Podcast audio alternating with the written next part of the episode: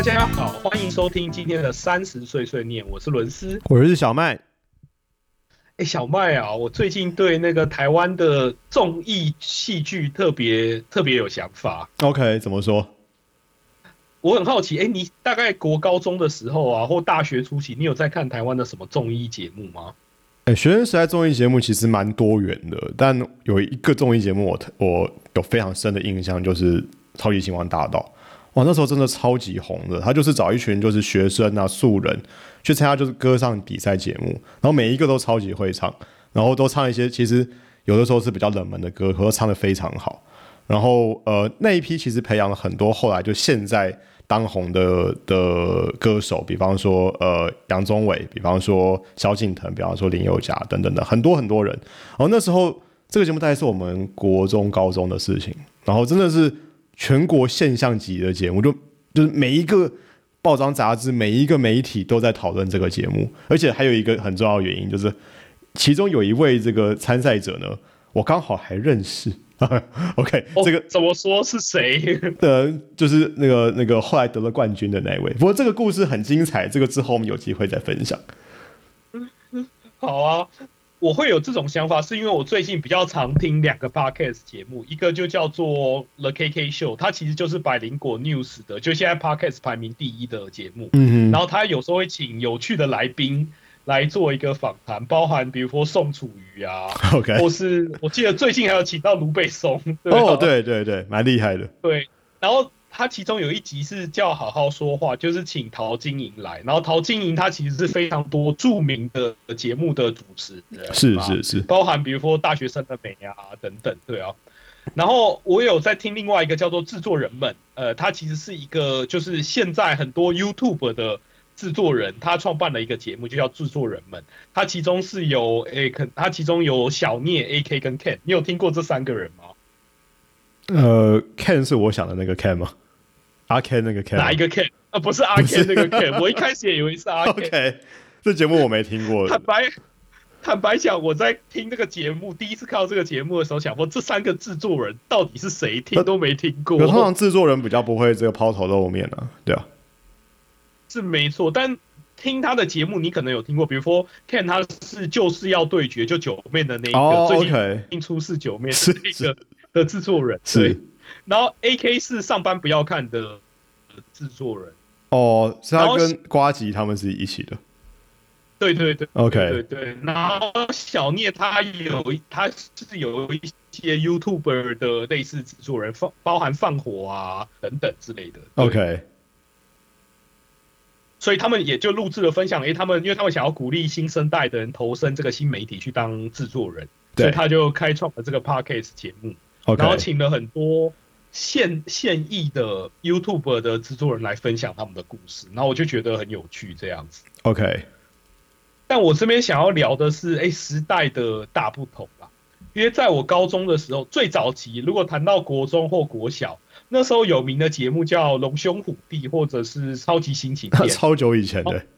对，那个真的超久，因为超级星期天那时候我记得是请朴学亮有一个呃桥段叫做出任务，对对对，应该是超级超级任务，对对对。对对，找人的那个。就是找人的，就是他们会有那种各种感动的故事啊，然后可能跟他的好朋友或当初对他有恩的人失联个二十年，对，然后他再请卜卜学亮这个侦探去想办法透过田野调查，想办法找出他当初这个失联的那个人。是，然后最后一幕很震撼，因为他要么就是那个人出现嘛，他们可能二三十年都没见，对，要不然就是有一封信或一个电话。呃，信的意思就是说，诶，他留了一封信给你；电话意思说他不方便到场，但你可以打电话给他。是然后有时候也都没有这样子。是，对，然后过了那个阶段，我觉得算是到台湾综艺的末端。这时候就有《全民大闷锅》啊，《康熙来了》跟《大学生的美》。嗯，然后，嗯诶，小麦有看过这几个吗？有啊，这都是我们学生时代就是很红的节目啊。我觉得它都算是我们学生时代有造成现象级的节目。是，就是《康熙来了》就不用说，就是几乎它是二零零四年到二零一六年，然后几乎两岸三地会说华语的都有看这个节目。啊，是，当然是，这当初很对，然后红的节目这个节目。当初很红，就几乎所有的一线艺人只要有新的唱片，一定会来宣传。对，它就流量就是很大啊，对啊，对，流量实在太大，包含什么周杰伦啊、五月天啊、S.H.E 啊，基本上都有来过这个节目。萧敬腾、杨宗纬也都有。连那个我记得有一年选举，那个吕秀莲跟连战都去上这个节目。哦，对，连连马英九都有都有。那我记得小 S 好像还问他什么关于内裤的问题。对，小 S 第一个问题问连战说穿 什么什么形态的内裤，什么形状的内裤，结果连战回说他穿 boxer。对，连马英九好像也都上过，是是是是是。当时其实基本上就是台湾，我可以说是 Tier One 的，而且前无古人后无来者的一个访谈性节目，是，几乎是我们这个年代所有的大咖都都有去上过。如果为了要宣传的话，对啊。然后大学生的美其实就是那个陶晶莹、陶子姐主持的一个节目，他基本上就是请一堆大学生，或甚至可能已经毕业的大学生去分享他们，呃，包含有一些主题啊。然后阿 Ken 跟纳豆是助理主持人，对啊。嗯，然后那时候因为我记得康熙来了是十点，然后大学生的美是十一点，所以刚好就是连着看，他们都在中天，应该是三十六台吧，就连着看这满满的两个小时的综艺节目，就陪伴了我的高中生活。嗯哼。我还以为陪陪伴你高中生活不是一群小姐姐吗？高中生活哪来的小姐姐、啊？哦，对，高中的时候你还在变魔术。我还在变魔术呢，以为进了魔术社就会受到女生的欢迎，结果陪伴你的是综艺节目的。就陪伴我的是综艺节目。结果呢，其实这两个节目都在二零一六年收尾，那我就觉得二零一六年其实是一个台湾综艺节目的转类点，因为在此之后好像就没有什么有名的综艺节目了。嗯嗯对，然后这些主持人，因为其实这些节目的制作人也很有名，包含什么 B Two 哥啊，就 B Two 哥就是制制作那个大学生了没，还有康熙来了的制作人，如果我没记错的话，对啊。嗯哼，然后他最近有回锅，然后有一个新节目叫《全明星辩论会》，就是最近可能有一些人有从新闻上得知，比如说陶晶莹啊跟贺龙啊，嗯。好像有一些对于辩论这件事或对于做节目这件事的冲突这样子。，OK，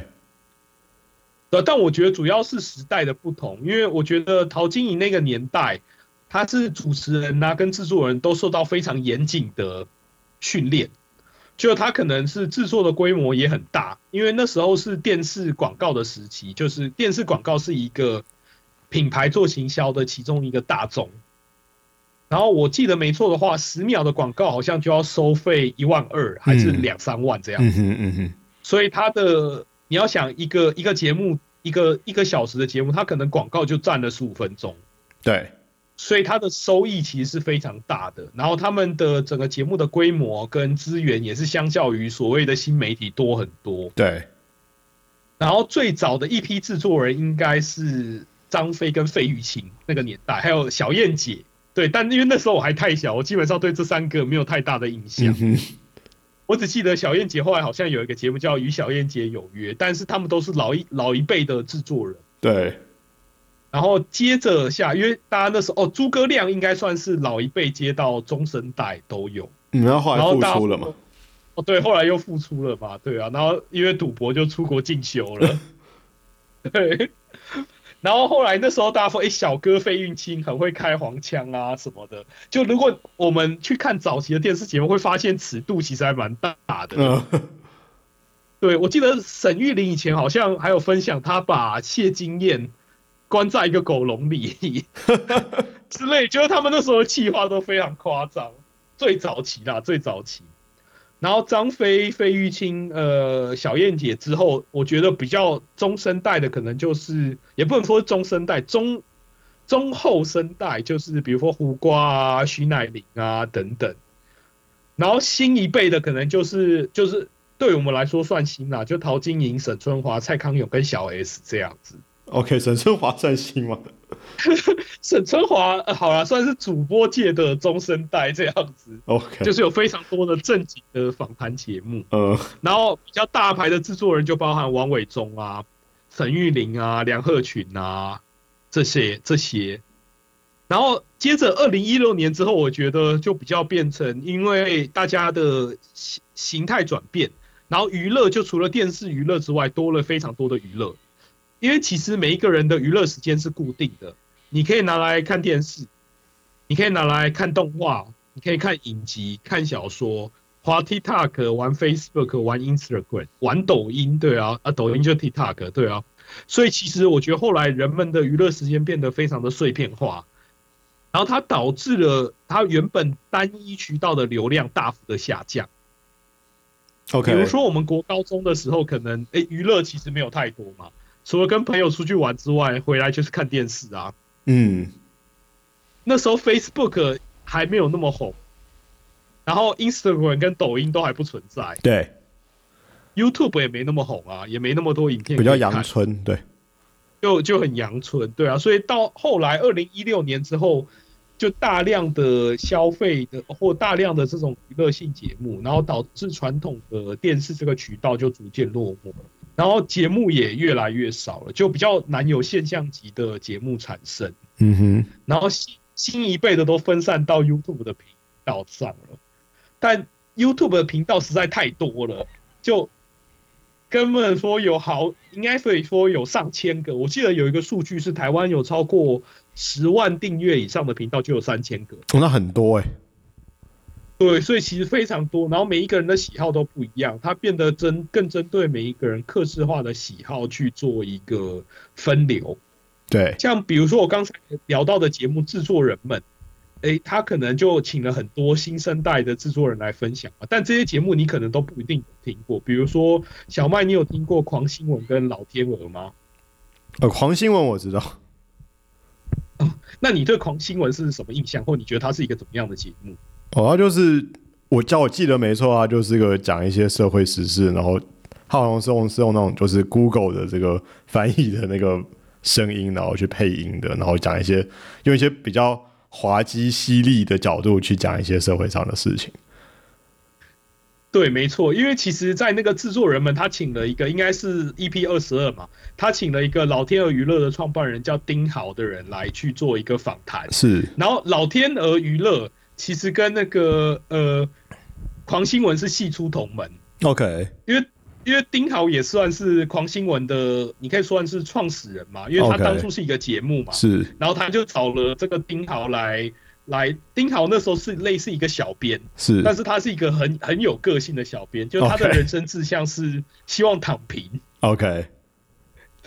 然后狂新闻的老板呢，就是给他非常大的那个发挥空间，所以他可能都下午进办公室啊，然后一开始在写，对，很爽。然后他一开始写农场新闻，他写一写觉得这个实在太没没意义了，嗯。就不写了，OK，然后就去跟老板说他要他要离职。OK，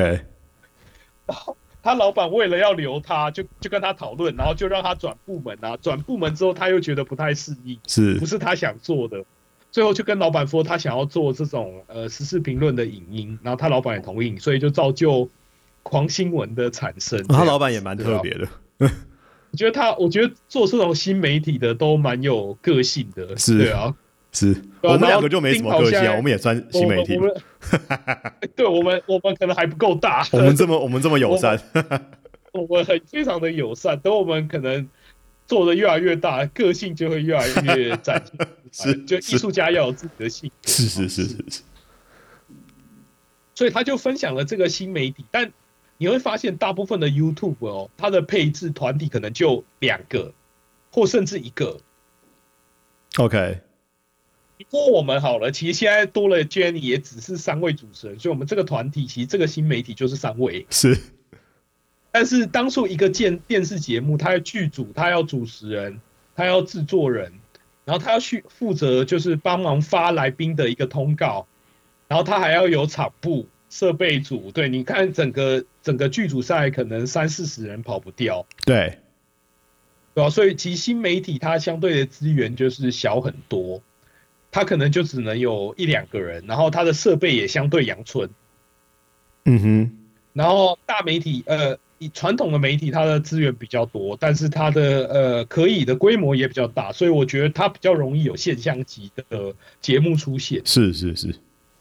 但新媒体也不是说没有，因为比如说三道猴子嘛，他也算是一个 现象级的新媒体。对他当初他也是用一个人一个人去呃，应该是一两个去做把这个节目做好，是，然后就发在对啊 YouTube 但那上这样，然后就放到 YouTube 上。然后我记得现在的观看数应该就是七百多万嘛，是很惊人。也是很惊人。然后诶，我这边也很好奇，小麦你有特别在看的 YouTube 关于节目型的 YouTube 吗？还是没有？哦，我有在看木曜四超玩，不过最近比较少看，哦以前常常看那个一日系列，我觉得还拍的蛮不错的。哦，一日系列其实蛮有趣，它其实就是请各行各业啊，就是参与他们的一日行。你有比较有印象的哪几集吗？比如说一日什么什么？他最红的一集就是去跟着柯文哲拍的嘛，一日台北市长哦，对，一一日市长那好像有破千万耶，还是逼近千万，对啊然后是现象级的节目。我记得他还跟着那个浩浩去回附中拍，因为浩浩是我们附中的学长。哦，这一集我没有看过，所以那个主题就是他们回附中。对对对对，一日高中生，看看然后其实哦是去就我跟伦斯的母校师大附中去拍的。这还蛮有趣的。但你可以发现，其实 YouTube 啊，有系列型的 YouTube 能够做到节目的其实不多，对，而且而且最有名的一日系列，对啊。对，而且木曜有一个很特别的点是，他们的主持人基本上都是艺人。而且它其实是麦卡贝电视台，所以它是用一个传统媒体的经营方式，对，他只是用用新媒体的平台。对对用新媒体的平台，然后主要的主持人包含台哥啊、阿布玛利亚、啊、都是艺人，对啊，对，Kid 泱啊，泱啊，对，Kid 啊，可能只有只有只有温妮是是呃网红出身了。哦，往其他的可能都是传统媒体出身。对，央央也算，但我觉得对泱泱泱泱他好是什么算啦啦队出身，然后然后转去就是麦卡贝这个团队。但我一说他跟电视的这个关联还是蛮深的。但我觉得他这个会是未来的趋向，因为现在有一种，就比如说节目要越来越精致嘛，因为他面临到的竞争对手也更多，所以比较知名的 YouTuber 他们都开始在朝向要把他们的节目精致化进行。对，呃然后，YouTuber 跟跟艺人的分界其实已经很模糊了。现在我觉得其实就就算没有分界，就知名的 YouTuber 其实就跟艺人一样，是就现在花边的娱乐新闻啊，其实也都在写一些网红。是是，我觉得主要是因为以前有电，以前的网红主要是由电视媒体这个渠道或电视这个渠道去培养出来嘛，他们就变成艺人了。你可以说他是被垄断了，对，你可以他说他是一个单一的渠道，就是是电视节目嘛。是但但是现在其实很多，就是比如说你如果是 YouTuber，你是 Podcaster，你是 TikToker，这个可能都可以变成是类艺人的一种渠道。是对，但我觉得比较可惜的是，哎，传统媒体好像也不是不能说是媒体啦，就是传统的这种电视节目似乎还在找一个方法去跟这些新媒体合作，因为目前看来是效果不彰嘛。主要原因是因为